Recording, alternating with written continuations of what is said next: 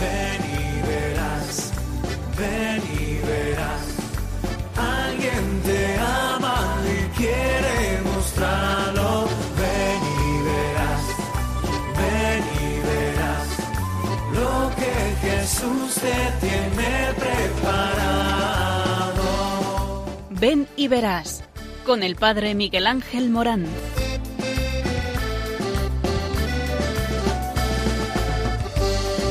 Sean muchas las preguntas y si te surgen tantas dudas, decir verdad lo que te canta. Él te conoce desde antes, sabe tu nombre y lo que vives y lo que siempre vas buscando. Escucha dentro su llamado, verás él pasa a tu lado y tu respuesta va esperando. Ven y verás. Ven y verás. Muy buenas tardes a todos. Qué bien teneros ahí eh, detrás del receptor, escuchando por delante, porque vosotros como siempre vais por delante. ¿Cómo no vayáis por delante si estáis siempre al tanto de esta emisora, la emisora de la Madre, la emisora de María. Y hoy nos toca, después de una pausa no pretendida, nos toca hablar de nuevo de nuestra existencia. Sí, de tu existencia, amado del Señor. Sí, porque Dios te ama y te quiere. Y porque te ama, te llama. Y porque te llama, te envía. ¿Y hacia dónde? Te envía a una misión. Todos somos misioneros. Todos estamos llamados a ser evangelizados y a evangelizar. ¿Y cómo? Con nuestra vida en los diferentes estados de vida. Porque la vocación ante todo es eso, un hecho de vida, un evento en la existencia de una persona que la cambia por completo. Por eso, en este programa, eh, como pisamos tierras santas, tierra sagrada de cada uno de nosotros, lo hacemos con una actitud de respeto y apertura a lo imprevisible de la vocación. Porque cada uno de nosotros hacemos un molde nuevo con nuestra propia existencia, porque Dios nos llama de formas diferentes y como Él es Dios, lo hace todo distinto, lo hace todo nuevo. Para identificar o calificar el hecho de la vocación, nos ayuda una frase que actualmente está muy en boga, miserando atque eligendo del Papa Francisco. Es una expresión acuñada por San Beda el Venerable en la homilía que comenta el pasaje evangélico de la vocación de Mateo. Y es que Mateo es llamada, llamado de eh, la mesa de recaudación de impuesto. Y dice Mateos 9:9, él se levantó y lo siguió. Y comenta San Beda, lo vio más con la mirada interna de su amor que lo, con los ojos corporales. Jesús vio al publicano haciéndolo objeto de su misericordia y eligiéndolo. Le dijo, sígueme, que quiere decir, imítame. Le dijo, sígueme, más que con los pasos, con el modo de obrar porque quien dice que está siempre con Cristo ha de andar de continuo como Él anduvo. Inmediatamente después de recordar el instante preciso de su llamada, Mateo narra la comida en su casa en la que fue huésped Jesús, así como el escándalo que provocó a los fariseos, quienes preguntaron ¿por qué come con publicanos y pecadores? A lo que Jesús respondió no he venido a llamar a los justos, sino a los pecadores, lo que algunos traducen haciéndolo objeto de su misericordia. Se resume en el neologismo que usa el Papa Francisco, misericordiándolo.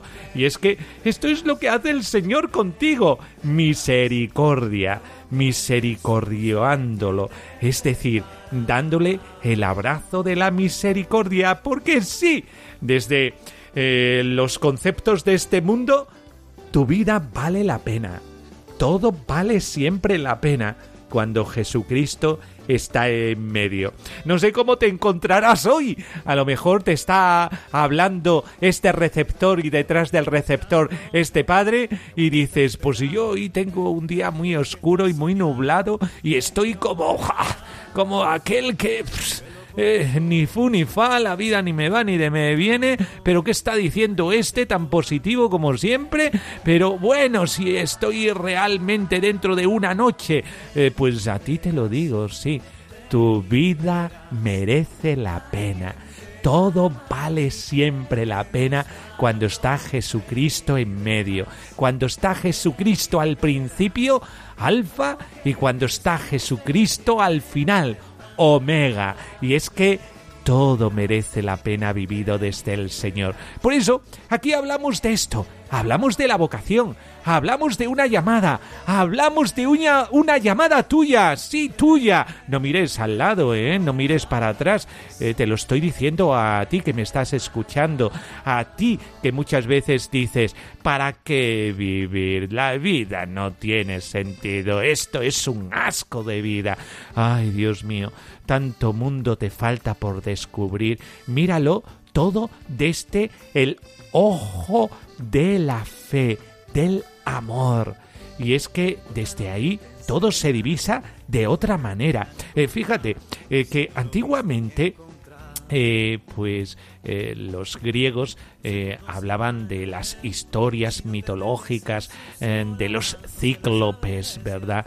que eran estos hombres que tenían solamente un ojo en la frente y por ahí veían todas las cosas. Muchas veces nosotros tenemos ese ojo de la frente que nada más que mira hacia un lado y no ve más allá. El punto débil de los cíclopes son los lados y muchas veces nosotros vamos encaminado hacia una dirección pa pa pa pa pa, pa esa dirección pa pa pa pa pa pa. Y sabes lo que pasa eh, que eh, te das cuenta que lo de siempre te asquea. Pues vence a tus cíclopes. Vence a aquellos eh, que están comiéndote la vida. Vence a tus monstruos y tienes un arma para hacerlo. Cuando tu vida sintoniza eh, con Jesucristo. Y por eso la Virgen María te trae estas ondas, para que tú te des cuenta de tus monstruos, digas sí al Señor, los venzas y saques provecho a tu vida, porque tu vida merece la pena. Descansa en el Señor, atrévete a mirarlo y escucha su palabra. Ven y sígueme, ven y verás.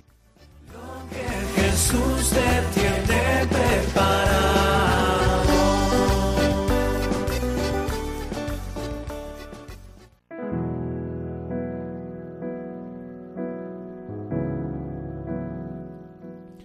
Señor, te rogamos por nuestros hermanos y hermanas que han respondido sí a tu llamada al sacerdocio, a la vida consagrada y a la misión.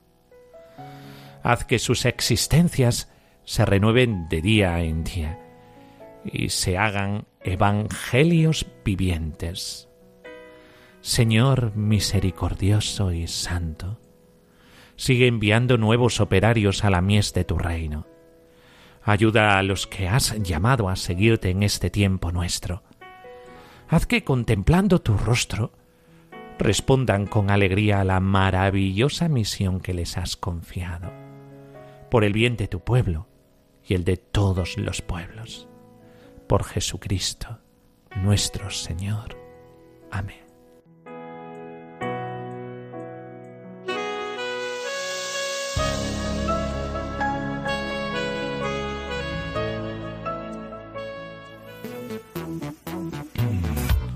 Sí, ya comenzó el sínodo para los jóvenes. Eh, termina el día 28 de este mes y ahí están todos pendientes de este sínodo eh, que es tan importante para la vida de la Iglesia y para la vida de eh, los jóvenes. Monseñor Facio eh, nos habla de las palabras icónicas del sínodo sobre los jóvenes. Y una de esas palabras es escuchar. Se está repitiendo mucho en el sínodo la escucha, escucha, escuchas. Los jóvenes necesitan ser escuchados, ser seguidos, ser comprendidos y también ser guiados. Con estas palabras, eh, Monseñor Mariano Fazio, eh, vicario general del Opus Dei, hace una lectura de las necesidades de los jóvenes de hoy, poniendo en eh, resonancia lo que será como él mismo señaló, una de las palabras icónicas del sínodo, escuchar. No se trata solo de oír, se trata de escuchar con empatía tratando de establecer una relación de corazón a corazón.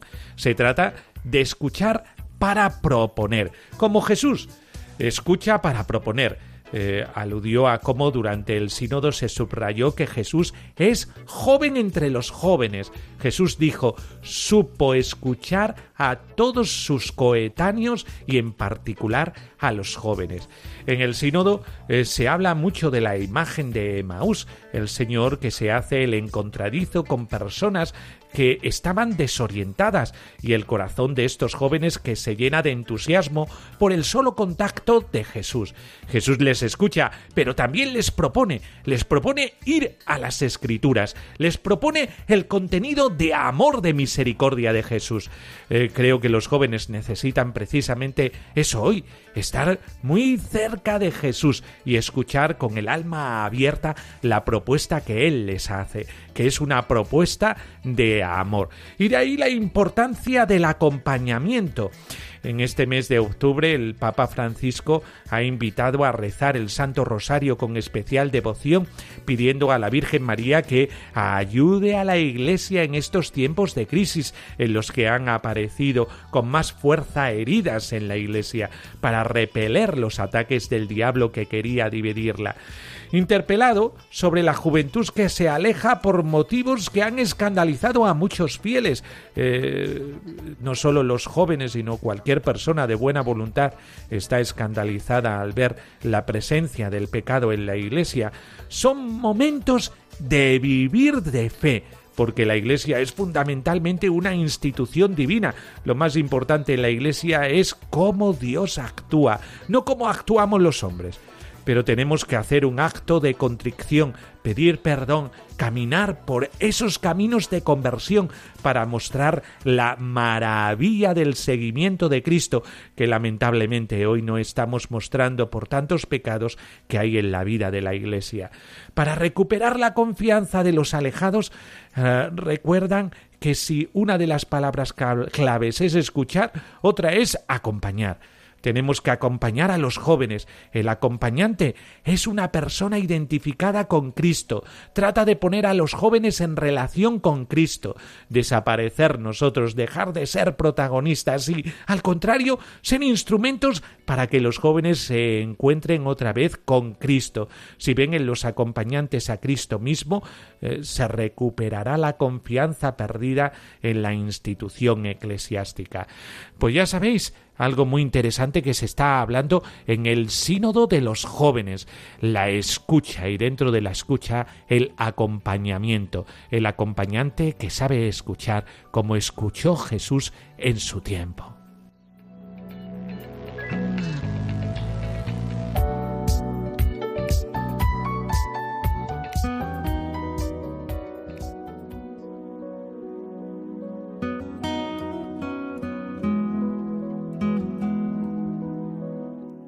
Del Evangelio según San Mateo. Cuando se iba de allí, al pasar vio Jesús a un hombre llamado Mateo, sentado en el despacho de impuestos, y le dice, Sígueme. Él se levantó y le siguió. Y sucedió que estando él a la mesa en la casa, vinieron muchos publicanos y pecadores, y estaban a la mesa con Jesús y sus discípulos. Al verlo los fariseos decían a los discípulos, ¿Por qué come vuestro maestro con los publicanos y pecadores? Mas él, al oírlo, dijo, No necesitan médico los que están fuertes, sino los que están mal. Id pues a aprender qué significa misericordia quiero que no sacrificio, porque no he venido a llamar a justos, sino a pecadores.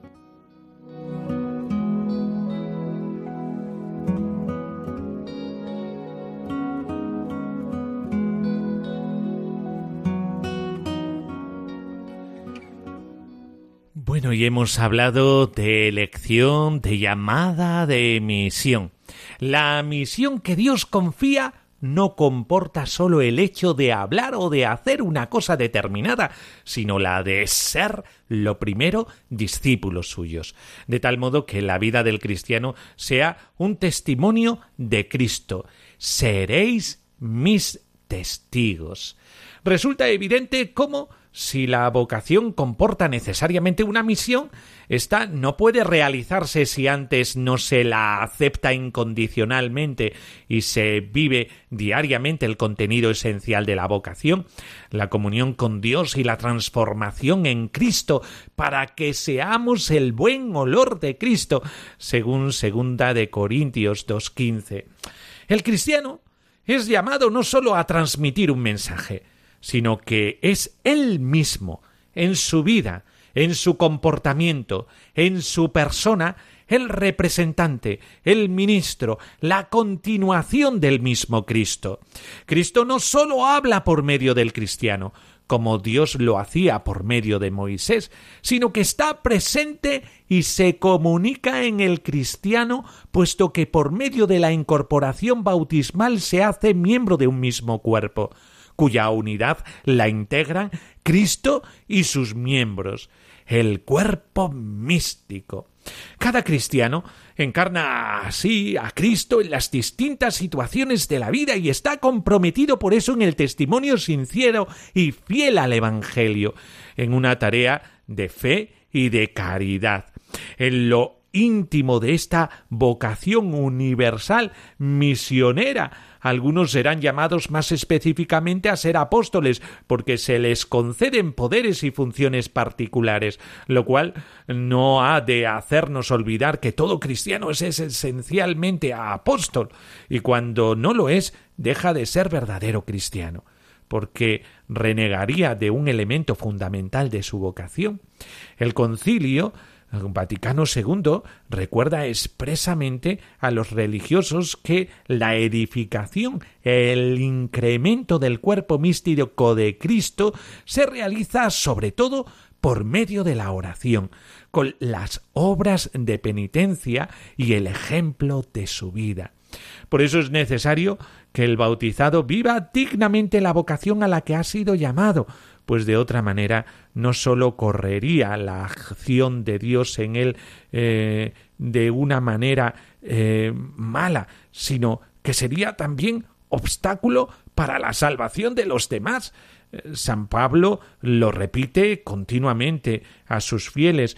dice, por ejemplo, Os exhorto yo, prisionero del Señor, a tener una conducta digna de la vocación a la que fuisteis llamados, con toda humildad y dulzura. Y así muchos textos de San Pablo que nos hablan de esta eh, coherencia ante la llamada y la, la misión, el contenido complejo de la vocación, estar con Dios y ser enviado, que Marcos expresa lapidariamente con la palabra Jesús llamó a los que él quiso y constituyó a los doce para que estuviesen con él y para enviarlos a predicar eh, de eh, Marcos 3, 13, 13 14. Pone al hombre en un estado de tensión, eh, pero no es preciso poner ambas cosas ni cambiar la jerarquía de valores. La misión como aparece claramente en el resto de textos de Marcos, es una consecuencia de estar con Cristo y una manera de expresar esta comunión por medio de una participación más íntima en su obra.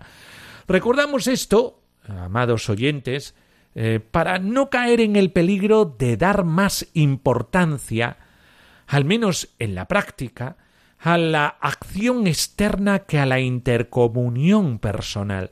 Todos sabemos que no hay oposición sino necesaria complementariedad, eh, pero parece que no eh, todos advierten lo absurdo que resulta hablar de acción apostólica sin una comunicación vital con Cristo. Una, una cosa lleva a la otra y por lo tanto es necesario centrar la vida en Cristo eh, para cooperar con Él en la misión eh, del seguimiento de Cristo y del discipulado y el apostolado. El concilio eh, también en este punto ha sido muy explícito. dice, del mismo modo que la fuente y el origen de todo apostolado en la Iglesia es Cristo, enviado por el Padre, es evidente que la fecundidad del apostolado de los laicos depende de su unión vital con Cristo, conforme dijo el Señor. El que permanece en mí y yo en él, ese da mucho fruto, porque sin mí no podéis hacer nada. De Juan 15, 5. Qué importante es esto que dice el Concilio Vaticano II, porque muchas veces nosotros decimos ¿por qué nuestra obra apostólica no da frutos? ¿De qué dependerá que no dé fruto? Y muchas veces es porque falta la coherencia de vida, muchas veces es porque no tenemos a Cristo en el centro. ¿Cuánto tendríamos que preguntarnos eh, sobre esto? ¿Realmente Jesucristo está en el centro de mi apostolado? ¿O eh, estoy haciendo muchas cosas, eh, pero cosas eh, que no tienen que ver tanto con el contagiar el estilo de Cristo y la vida de Cristo, más bien contagiar lo que quiero yo, mis propios intereses y me busco a mí mismo en lugar de buscar al Señor, ¿Cuánto tenemos que preguntarnos esto? ¿Cómo es tu misión? ¿Tu misión está centrada en Cristo o tu misión está centrada en las cosas de Cristo o más bien en tus propios intereses? Esta es la gran trampa a la que podemos llegar en nuestro apostolado y muchas veces esto nos hace eh, infecundos eh, porque también el Señor dice que quien no recoge conmigo desparrama y a lo mejor hacemos eso, desparramar. Por eso intentemos que nuestro apostolado sea un apostolado cristocéntrico, Cristo siempre en el centro. Dios te ha escogido, tienes que partir.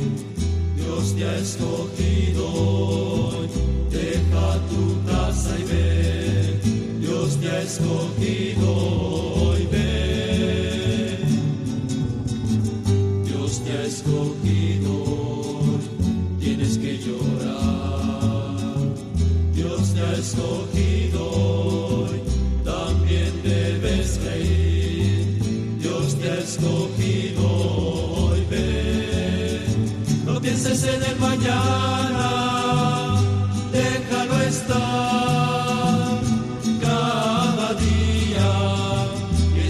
con su inquietud. Vive tu vida siempre mirando a la luz. Como siempre en nuestro programa tenemos una sección y una sección que no puede faltar porque está muy bien hablar mucho de la vocación, hablar, hablar, hablar de la vocación, eh, pero lo más importante son los testigos, los testigos de cada estado de vida, los testigos de cada llamada. Eh, por eso no podemos prescindir de esta sección en nuestro programa. Eh, cuando me propusieron un programa sobre la vocación, yo decía, sí, podemos hablar de la teología de la vocación, podemos hablar eh, de eh, cómo la vocación se incorpora a la vida y cómo la sociedad puede cambiar, tener un aspecto eh, grupal o societario. O, por ejemplo, eh, hablar de la oración como el encuentro con el Señor, que es quien llama en definitiva. Pero es que no podía haber un programa como este sin unos testigos, unos testigos vivos de eh, la vocación al matrimonio, la vocación al sacerdocio, la vocación al estado eh, de vida eh, de una consagración especial, la vida religiosa, o, consagrados, o por ejemplo eh, eh, los profesionales solteros que viven de cara a los demás, o los misioneros.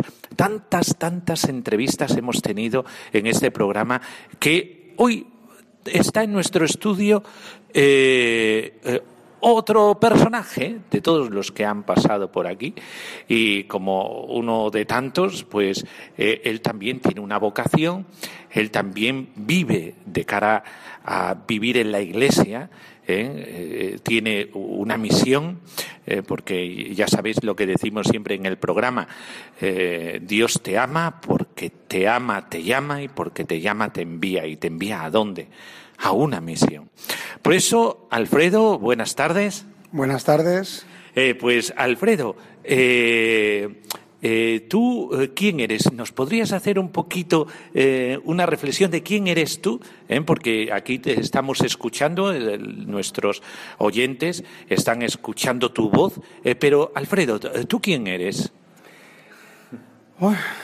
Pues soy padre de familia, soy trabajador de Cáritas diocesana de Corea Cáceres y soy alguien que lleva en búsqueda muchísimos años. Soy, podríamos decir, de vocación tardía en todos los aspectos, pero bueno, en permanente mm, crisis, encuentro, eh, saborear a Dios, bueno, pues un poco yo creo como muchos cristianos y cristianas, ¿no? El estado del cristiano verdaderamente es un estado de búsqueda. Eh, no podemos vivir la vida sin una búsqueda. Por eso, cuando alguien nos habla eh, de crisis, todos podemos entender que una crisis es algo malo o que una crisis es... No, no, es que eh, Dios quiere nuestro cambio y para cambiarnos nos tiene que poner en crisis. ¿eh? Por eso no os asustéis que haya dicho esto de crisis, no, es que es una continua crisis nuestra vida. Eh, bendito el cristiano que de vez en cuando se pone en crisis para saber madurar y saber madurar en la presencia del Señor, que al final es el que tiene la respuesta porque muchas veces la buscamos en otros sitios y nos equivocamos, pero cuando la buscamos en el Señor parece que todo se vislumbra con más claridad y el misterio de las cosas eh, se vuelve más lúcido. Eh, eh, Alfredo, entonces estás casado, ¿tienes hijos? Sí, tengo dos hijos, adolescentes, maravillosos, ahora que no me oyen. y Nada, llevo ya, llevamos casados pues 18 años, ¿sí? 18 años. Y la verdad es que, bueno, pues muy bien. Fue al final la vocación por la que entendí que, que Dios me llamaba, porque tuve mis dudas, como, como debe ser. y bueno, y ahora estamos aquí, ¿no? Y permanentemente creciendo, aprendiendo de los hijos. Los hijos son no es una posesión, sino algo que Dios nos da para que sigamos creciendo y, aprendiendo también de la convivencia matrimonial. Hay muchos que nos están escuchando, Alfredo, que piensan lo siguiente. Eh, pero yo como sea que estoy llamado, es decir, Dios, ¿a qué me llama? Dios me llama a ser sacerdote, Dios me llama a estar casado, Dios me llama a ser un franciscano. Dios me llama a ser misionero y irme por ahí al mundo entero a, poder entregar mi vida. Eh, Alfredo, ¿tú cómo fuiste llamado? ¿Cómo supiste que tú estabas llamado a poder crear una familia y con esa mujer con la que has creado tu familia? Ahora a toro pasado, como se suelen decir las cosas, Mm, veo que, o entiendo, que realmente sin yo, sin yo darme cuenta del todo, Dios iba poniendo cosas en mi camino, o personas, o momentos o situaciones. En su día, bueno, pues hablábamos de la crisis, ¿no? Todo esto sale de crisis, de crisis de decir, yo por dónde tiro, parece que pues, a lo mejor estoy muy metido en la parroquia, a lo mejor el sacerdocio, o a lo mejor otro tipo de, de vocación religiosa sin ser sacerdote. O... Pero luego cada uno somos lo que somos y tenemos lo que tenemos por, por diversas cuestiones. ¿no? Entonces, la naturaleza, la educación, eh, la propia oración que busca mm, tiene que tener o tiene oración. ¿no? yo por lo menos lo entiendo así, ¿no? Entonces poco a poco llega un momento en que yo por lo menos digo, mira Dios, como no lo tengo claro, yo voy a tirar por un lado. Si no es por ahí, dímelo. Y yo creo que eso lo he utilizado varias veces. Y entendiendo que Dios nos da libertad desde el principio para, para elegir, siempre que estamos en búsqueda, incluso aunque nos equivoquemos, nunca creo que vaya a ser para mal. Incluso aunque yo el día de mañana, por lo que sea, las circunstancias cambien y yo qué sé, pasa cualquier cosa que no esperamos, y mi vocación no es que cambie la vocación, sino que cambie de situación, o cambiara de situación, bueno, lo que ha pasado hasta ahora no sería nunca malo, porque todo es experiencia. Y toda esa experiencia que creo que surge de esa búsqueda en contacto, creo que con Dios. Entonces, bueno, la búsqueda de la vocación yo creo que, que es eso, planteárselo, permitirse estar en crisis, ponerse en manos de Dios y algunas veces tirar, tirar por un camino, sin miedo o con miedo, pero tirar por el camino y decir, mira Dios, tiro por aquí. Pero porque me lo he pensado, me lo he planteado, no estoy seguro. Muchas veces no estamos seguros de las cosas, pero las hacemos. ¿Por qué? Porque, bueno, por, porque a lo mejor quedarnos quietos es quedarnos muertos, ¿no? Entendiendo la muerte eso como, como parón, ¿no? Entonces, bueno, a lo mejor otras personas la vocación la viven de otra manera, también puede ser, ¿no? Muchas otras maneras, más claramente. Pero bueno, la mía es esa, ¿no? Dentro de la duda, bueno, pues tirar y confiar en, Dios y ya está. Esto se llama salto a la confianza y que Dios lleve la vida, porque muchas veces creemos eh, que la vida la llevamos nosotros mismos y eso es fatal, eso es fatal. Porque el camino del cristiano es un camino de confianza y la confianza es esto, tirarse al vacío y decirle al Señor, Señor, mira, aquí me tienes y me tienes como soy, en mi precariedad. Y Dios de la precariedad es el mejor estado que eh, Dios busca en el alma de una persona, porque la precariedad hace que el hombre se sepa necesitado de alguien y se sepa necesitado de Dios el margen de Dios nunca se debe perder. En el momento en el que no hay un margen para Dios, resulta que quedamos solo nosotros. Y eso es muy peligroso. ¿eh? Por eso, qué bueno este apunte que nos ha dicho Alfredo. Qué bueno. Alfredo, vamos a ver. Se habla mucho de la familia nuclear. Esto de padres, hijos y se acabó. ¿eh? Pero yo sé que tú tienes muchos compromisos y compromisos apostólicos. Una familia cristiana es una familia abierta y abierta con un compromiso. ¿eh? Háblanos de esta gratuidad de tu vida entregada. En que tú, ¿Tú qué haces? ¿Tú te limitas solamente a tu familia o eh, tienes algún apostolado? En la actualidad, mi apostolado entiendo que no es el que a lo mejor quisiera, pero es verdad también que el hecho de trabajar en Cáritas, además en animación comunitaria, que estoy en el territorio y, voy por las Cáritas parroquiales de, una zona grande, es verdad que no me deja mucho tiempo tampoco para otras para otros menesteres. En otro tiempo, pues yo a catequesis siempre, he estado implicado en la parroquia y eso se ha parado un poco. Pero bueno, también entiendo que desde el trabajo, yo que tengo la suerte además de unir fe y trabajo desde Cáritas, bueno, pues desde ahí haciendo bien tu trabajo, eh, estando con, con las caritas parroquiales en este caso, con los voluntarios y voluntarias, las personas que atendemos, eh, en muchas ocasiones también hay una labor ahí, ¿no? Pero sí es verdad una cosa de las que has dicho que siempre lo he mantenido. La familia eh, creo que no puede ser nunca una célula cerrada.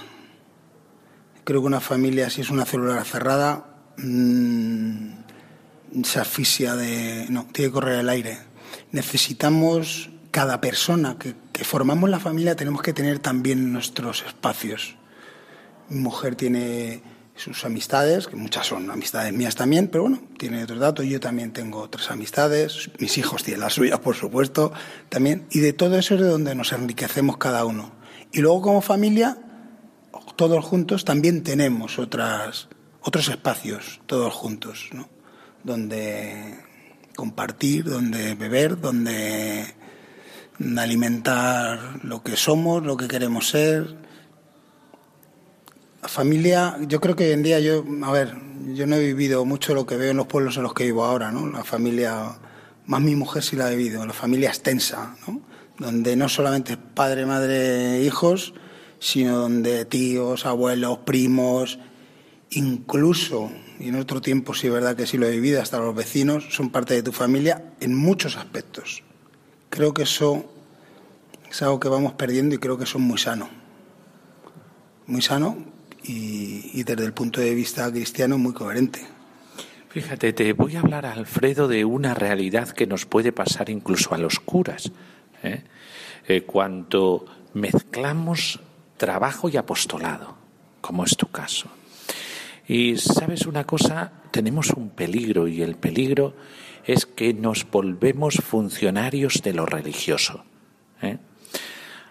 Tú eres laico, y muchas veces los curas estamos acostumbrados a dar lecciones y estamos acostumbrados a hablar a los laicos sobre eh, muchas cuestiones de vida espiritual y muchas cuestiones de todo tipo y entre ellos también eh, cómo solucionar peligros. Eh, somos muy dados también a dar recetas.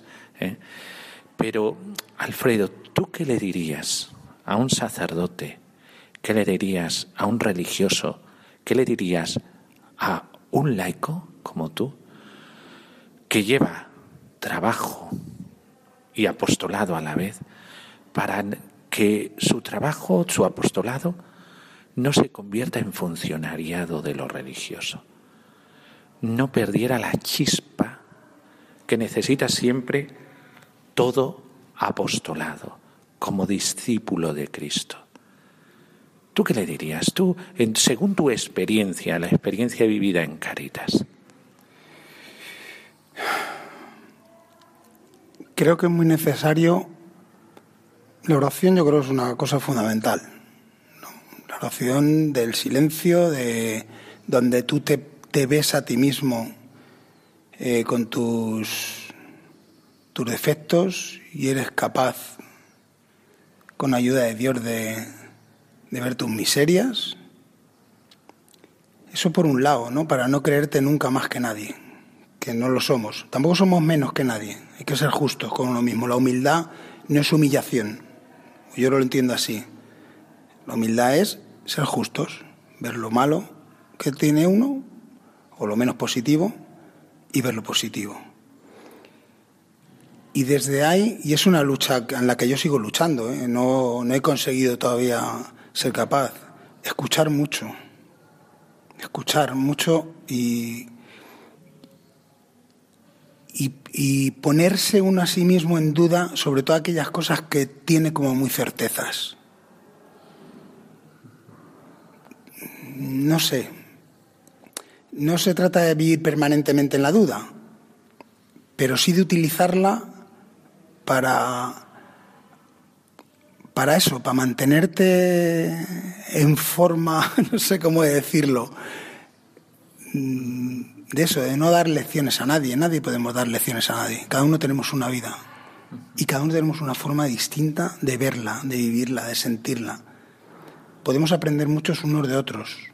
Y es verdad que yo puedo decirle a otro lo que yo haría o cómo lo veo. Bueno, si le vale, pues le vale.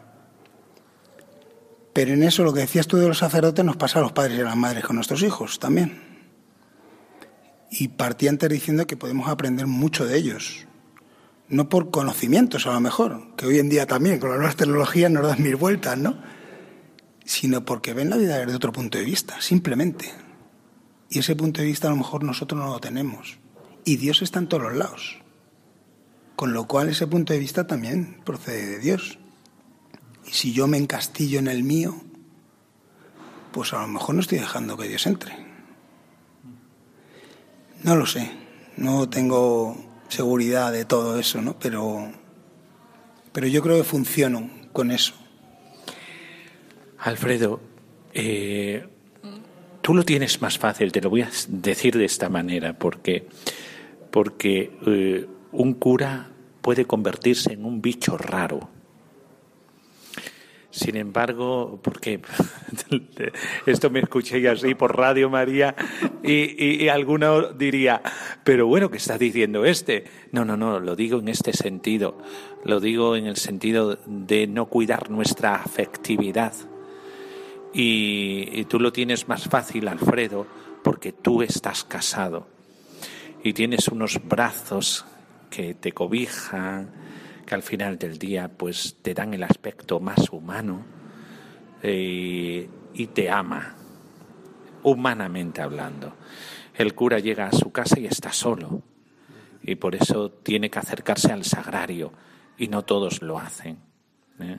A sentir el abrazo de Jesucristo que quiere que comuniquemos con Él nuestras penas y nuestras alegrías. Pero muchas veces incluso ese aspecto humano del corazón de Cristo lo perdemos. ¿eh? ¿Qué ha significado tu esposa para ti en tu apostolado y en tu vida? No has preguntado nada. No quisiera caer en romanticismos vanos, ¿vale? Mi esposa mi vida está puesta por Dios. Quien me conoce lo sabe. Pero eso no significa que todo esté hecho. Luego hay un camino que hacer. Y hay conflictos que superar. Y hay, bueno, pues muchas cosas, ¿no? Mm, no sé. Es ¿qué supone mi esposa para mí? Pues es que es, es la parte que me falta o de mi media naranja que se dice tan habitualmente, ¿no? Pero bueno, es que es un poco eso, ¿no? Es decir, yo tengo ciertas carencias que las cubre mi mujer, igual que mi mujer tiene carencias que posiblemente yo creo que, que sí, que las cubro yo, ¿no? Todos juntos pues hacemos un tándem bueno. Y eso, no sé. Mi esposa es a veces la digo que es, un ángel de la guarda, ¿no? Porque en la situación en la que en la que empezamos, pues realmente supuso una ayuda para mí, ¿no? Grande. No sé, creo que es eh, la parte que me faltaba y que gracias a Dios eh, estamos juntos para poder hacer de, de nosotros algo, algo mejor, ¿no? Alfredo, nos da mucho miedo entregar la vida porque entregar la vida por Jesucristo significa renuncia. Alfredo, ¿tú has perdido momentos con tus hijos por Jesús? Sí, pero no diría que son momentos perdidos. Quizá en algún, bueno, quizá no, sí, en momentos en los que, bueno, pues haces el mismo trabajo, que aunque sea trabajo, tiene, antes comentabas lo del no caer en el funcionariado, ¿no? si somos conscientes los que trabajamos eh, en la iglesia de una u otra manera, eh, tenemos un extra que solamente depende de nosotros. No va en el sueldo, ni va en otro lado, ¿no?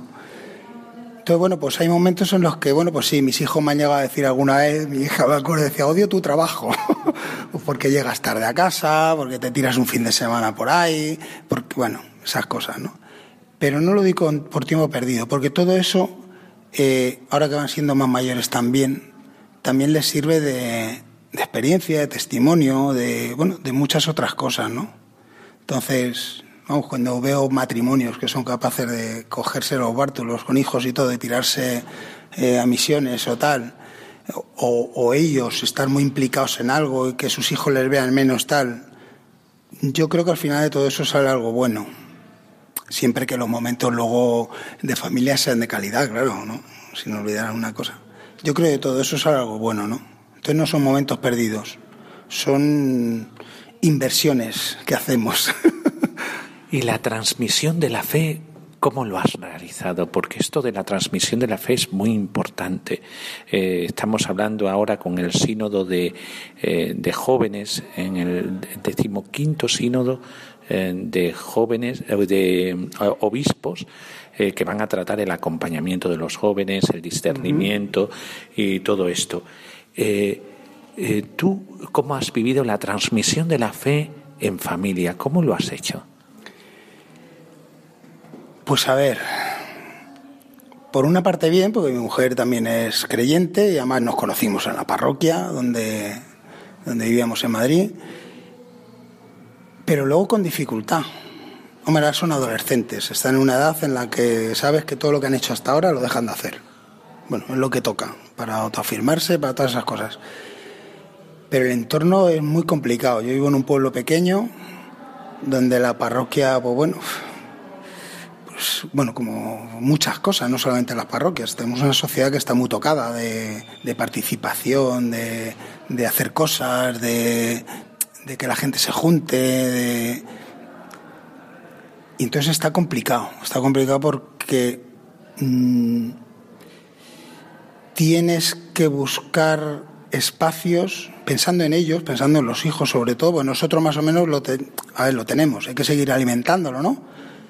pero ellos tienen que ver testimonio. Los testimonios de los padres a mí no les valen, en la edad en la que están sobre todo, ¿no? Tienen que ver testimonio de otros jóvenes, son los que les atraen.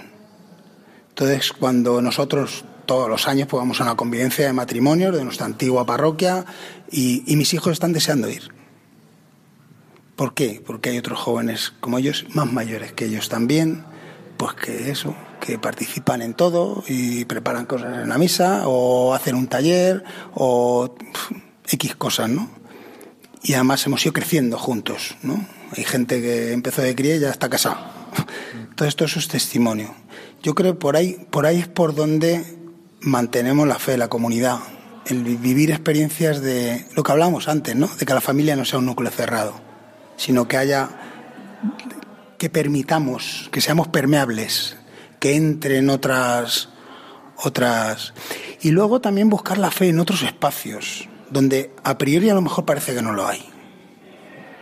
Para eso yo creo que tiene mucho que ver la oración de cada uno, lo que hayamos madurado, lo, lo que tengamos la, la, bendición de que Dios nos haya dado capacidad para verlo, ¿no? Yo qué sé, encontrar a Dios en sitios, qué sé, en un concierto, en un, en un videojuego. Y bueno, y desde ahí, pues a lo mejor, y dejarlo que nosotros sembramos. Yo por mi propia experiencia, que empecé a ir a la parroquia casi a los 20 años, sé que las cosas de Dios tienen su tiempo. Nosotros tenemos que sembrar, no agobiarnos con, con tenerlo todo controlado y confiar. Muchas gracias, Alfredo. Es un testimonio muy bello porque hablas de tu experiencia y hablas de tu vida. Y muchas gracias por compartir parte de tu vida con nosotros. ¿eh? muchas gracias. Buenas noches, Alfredo. Buenas noches. Gracias a vosotros también. Bueno, pues también los peques de la casa eh, son protagonistas, eh, como en casa son los reyes de la casa, pues también en este programa son nuestros propios reyes. ¿Por qué? Eh, porque los niños pueden decirnos qué quieren ser de mayor. Todos tenemos vocación y también ellos están mirando continuamente, observando, son esponjas, eh, todo lo atrapan. Y por eso eh, ven los testimonios de los mayores que quieren ser algo de mayor. Pues si quieres que tu niño salga por la emisora, diciendo yo me llamo tal y quiero ser de mayor tal eh, pues eh, podéis enviarnos los audios.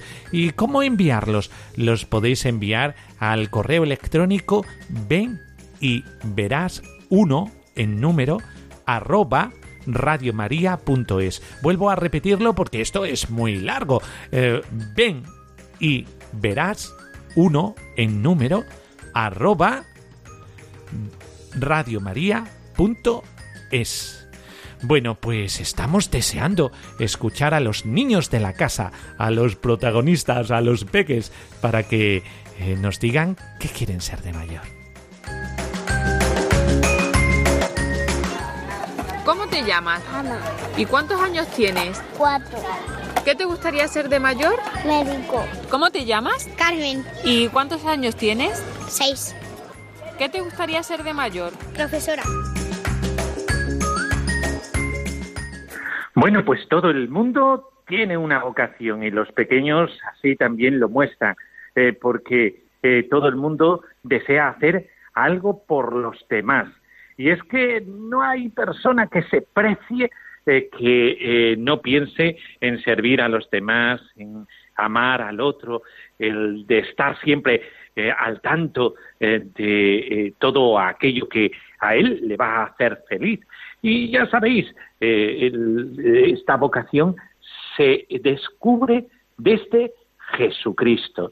Jesucristo es aquel que llena de luz nuestra alma y nos llena de dones, eh, todos esos dones tan maravillosos que proceden de Él y entre ellos el amor, la alegría, la comprensión, la paz, la amabilidad, el estar eh, continuamente eh, pendiente de lo que necesita el otro. Y es que la vocación es una luz que se enciende en la vida para iluminarla por entero. Nada de lo que eh, se realiza en nosotros, nada se queda al margen de la propia vocación. La vocación es esa luz que ilumina todos los parámetros de nuestra vida. Y por eso es una gracia, una iniciativa y una elección de Dios. Es una gracia porque esto se te da como don gratuito que procede del cielo. Eh, cuando alguien se encuentra eh, con la vocación, entonces eh, se llena de una gran alegría. es aquello que llena el corazón humano, como se escuchaba o hablábamos anteriormente sobre el corazón del hombre eh, tiene primero que vaciarse porque lo tenemos embotado por tantas cosas y tiene que vaciarse. Y ya una vez vacío, entonces se encuentra con el eco de Dios, la llamada. Y es que hay tantos que tienen el corazón embotado, por eso en Radio María, eh, en, esta, en este programa Ven y Verás, eh, queremos hacer esto. Queremos zarandear un poco el corazón de los oyentes para decirle, oye, ¿tú qué estás haciendo con tu vida? ¿Realmente estás viviendo esa amistad y esa gracia a la que el Señor te lleva? Eh, es una iniciativa y una elección de Dios eh, que hace que nuestra vida, vida se, vida se viva en plenitud. Por lo tanto, la vocación siempre lleva a una misión. Y esta misión, poco más o menos, que es corredimir con Cristo. Eh, porque te metes dentro del seguimiento de Cristo, del querer de Cristo, así como el Señor nos decía, eh, yo tengo un alimento que vosotros no conocéis, y era cumplir la voluntad de Dios, así también nosotros eh, cumplimos la voluntad de Jesucristo, y esto nos realiza. ¿Y cuál es la voluntad de Cristo? Llevar la buena noticia del Evangelio a todos los hombres, acercar a todos los hombres a la plenitud del amor y la belleza, a la máxima felicidad que es la unión con Dios. Por eso, vocación es llamada de Dios para realizar una tarea que abarca la vida entera. Y el catecismo de la Iglesia Católica dice que Cristo no vivió su vida para sí mismo, sino para nosotros, desde su encarnación, por nosotros los hombres y por nuestra salvación, hasta su muerte, por nuestros pecados, y en su resurrección para nuestra justificación. Por eso, todo aquel que se encuentra con Jesucristo y pone a Jesucristo en el centro, mira por dónde que descubre al prójimo y en el prójimo la oportunidad de amar. Pues así terminamos con este programa del Ven y Verás, con todos estos testimonios y con estos niños que también hacían esto, hacían uso de eh, su corazón. Y es que todo el mundo quiere realizarse en algo para los demás. Terminamos con la bendición, la bendición de Dios Todopoderoso, Padre, Hijo y Espíritu Santo, descienda sobre vosotros. Amén. Pues hasta el próximo día, aquí, en Ven y verás. Ven y verás, ven y verás. Alguien te